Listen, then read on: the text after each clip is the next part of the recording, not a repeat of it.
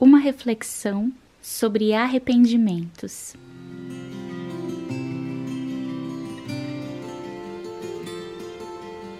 Oi, oi, pessoal! Mais um episódio juntos, sejam bem-vindos.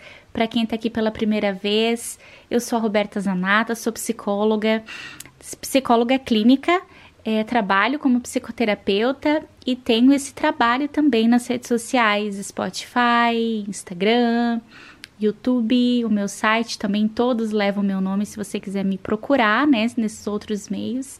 Sempre com bastante autoconhecimento. Essa é a base do meu trabalho, é a minha bandeira. Tudo que eu falo, eu trago esse embasamento em a gente olhar para dentro, trazer consciência do que está acontecendo. Então, seja super bem-vindo ao nosso podcast Vida Leve Consciente.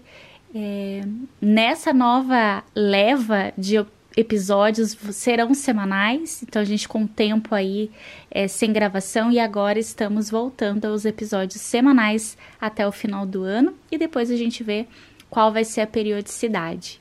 É, todas as conversas que a gente tem, os avisos, eu faço sempre lá pelo Instagram, então para quem não me segue lá, vale a pena é uma conversa que a gente tem diariamente e enquetes, sugestões de podcasts, de outros assuntos. Então lá no Instagram é robertazanata.psi.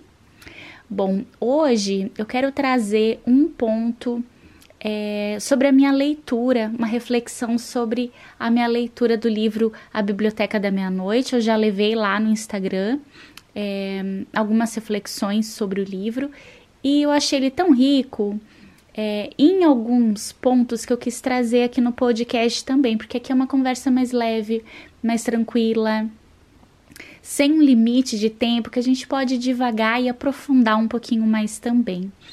É, é um livro de ficção, não é um livro de autoajuda, não é um livro de psicologia, é um livro de ficção, mas que ele traz bons apontamentos para a gente olhar para dentro. É, inclusive, tem alguns gatilhos aí para quem está mais sensível, porque ele traz é, todo, todo um. um é, a história da Nora e ela tá passando por questões com a sua saúde mental. Então, acaba sendo um gatilho alguns pontos que ela traz, em um período depressivo. É, e assim, muito rapidamente a história, ela, num momento de muita dor, é, devido à sua saúde mental, a todo o contexto que ela está vivendo naquele momento, é, ela tem a possibilidade de voltar e escolher a melhor vida, a melhor versão da sua vida, tamanha infelicidade que ela estava vivendo naquele momento, naquela dor. Então ela pode é, enxergar como que foram várias outras oportunidades de vida se ela tivesse tomado diferentes decisões lá atrás. Então, diferentes contextos, diferentes é, personagens na vida dela, baseada nas escolhas lá do passado. E quem quem não se pega pensando se eu tivesse tomado aquele caminho, se eu tivesse tomado outro caminho, como será que teria sido? Então esse livro ele fala muito sobre os arrependimentos e as escolhas, as decisões de caminhos, eu vou por A, vou por B, vou por C e as consequências disso.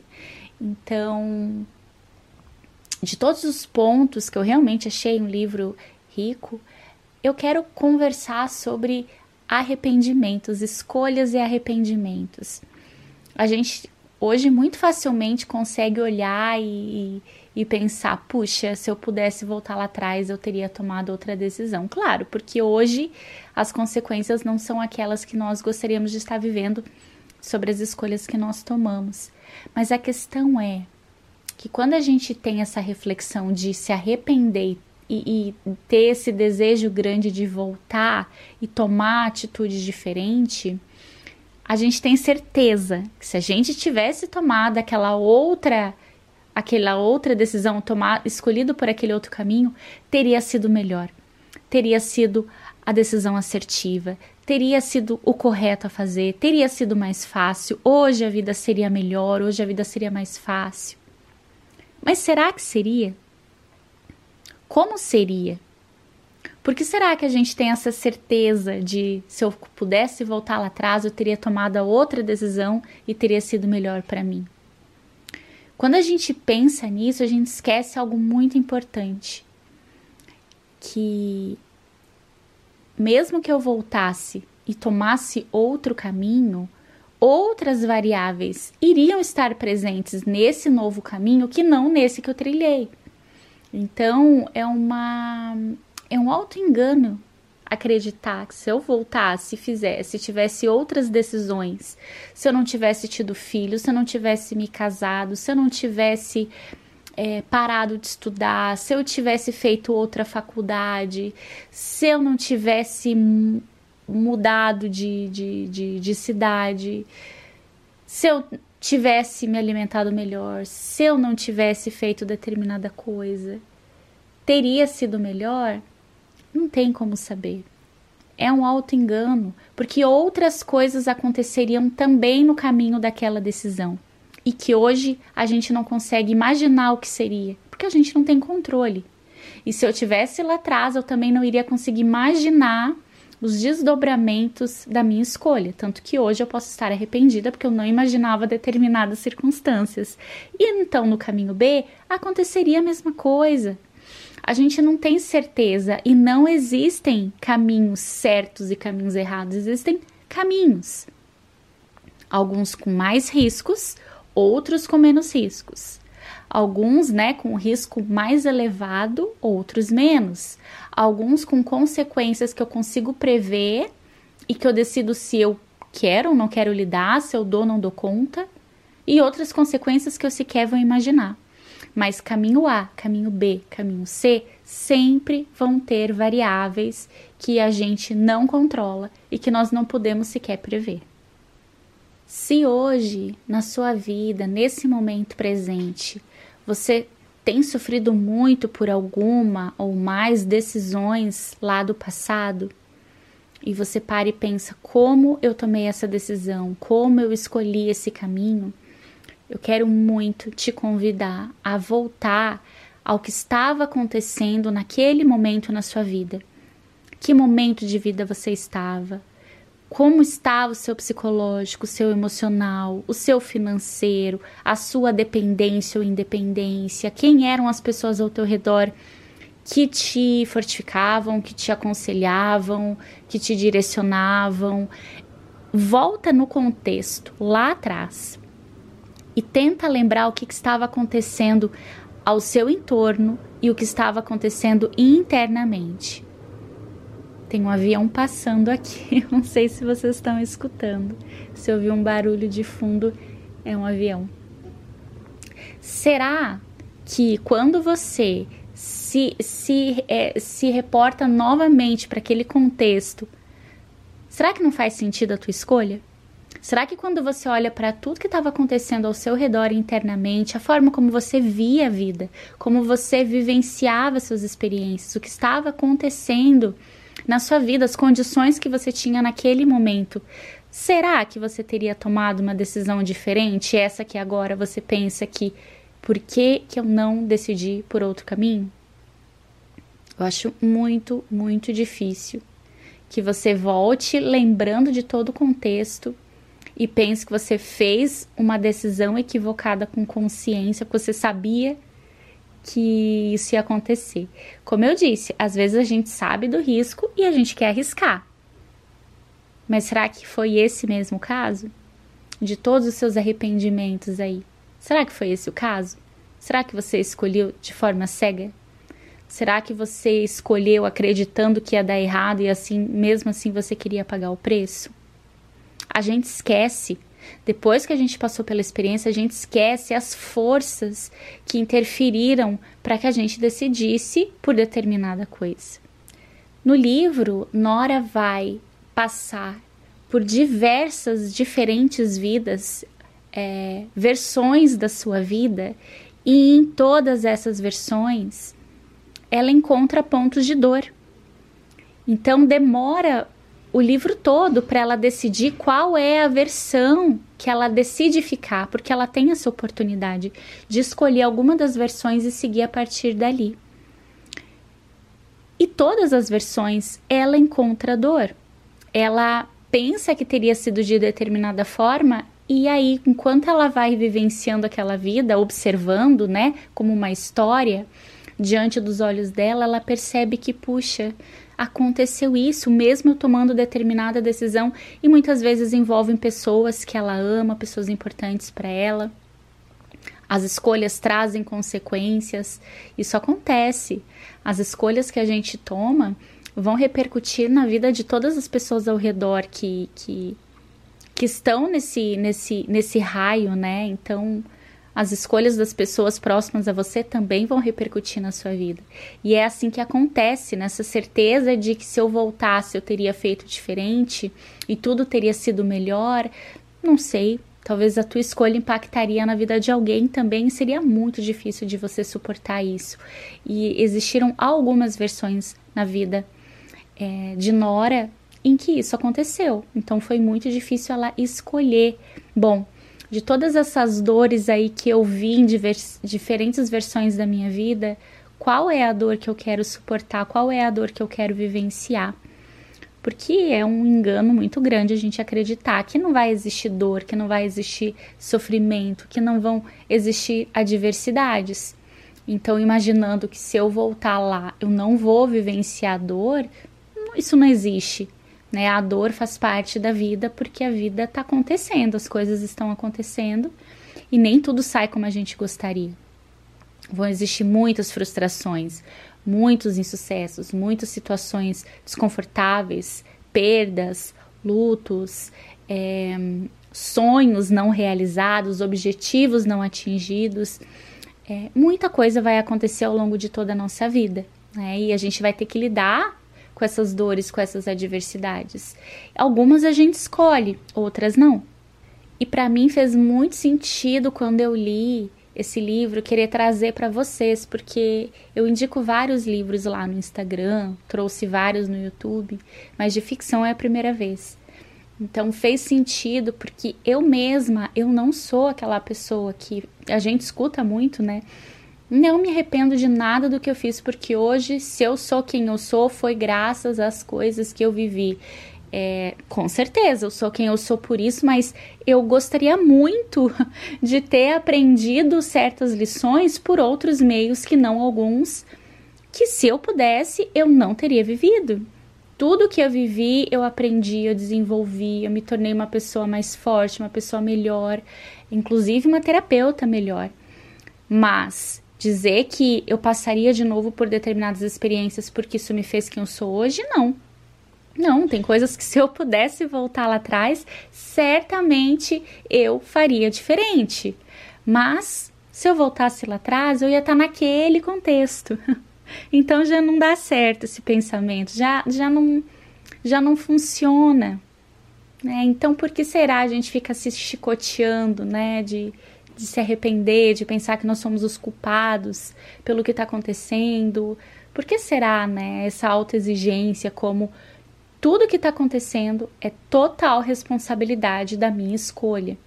Pode ser que sim, pode ser que foi a tua escolha que te levou onde você está hoje, muito provável que sim, mas outras variáveis também interferiram no andamento de tudo a partir da tua escolha. A gente está vivenciando o tempo inteiro estímulos e, como eu disse, pessoas ao nosso redor escolhendo por si também influenciando na nossa vida, conselhos, decisões, muitas coisas acontecendo. Então, é, a gente está o tempo inteiro sendo bombardeado de diferentes estímulos e diferentes necessidades de escolha. Então, não é apenas uma escolha é, que vai trazer as consequências, mas tudo aquilo que vem junto com a escolha e que eu não podia prever, que eu não saberia como ia acontecer. E a vida é isso, é isso, é arriscar, sem ter certeza do que vem lá na frente. E se a gente ficar muito preso é, nessa necessidade de saber, de ter entendimento do que vai acontecer, eu começo a desenvolver ansiedade, que é um excesso de preocupação por me colocar num estado de alerta, por medo, por receio, por insegurança do que possa acontecer, que eu não vou dar conta, que eu vou sofrer, que eu não vou saber resolver, que vai ser o fim, né? E aí eu entro em cenários catastróficos do que vai acontecer. Mas essa certeza a gente não tem.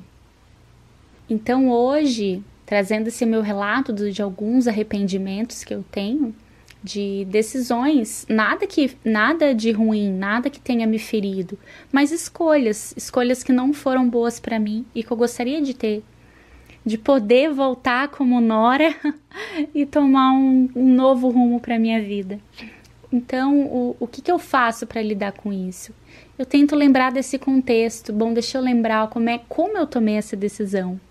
E aí eu lembro que não faz sentido, faz sentido a minha escolha.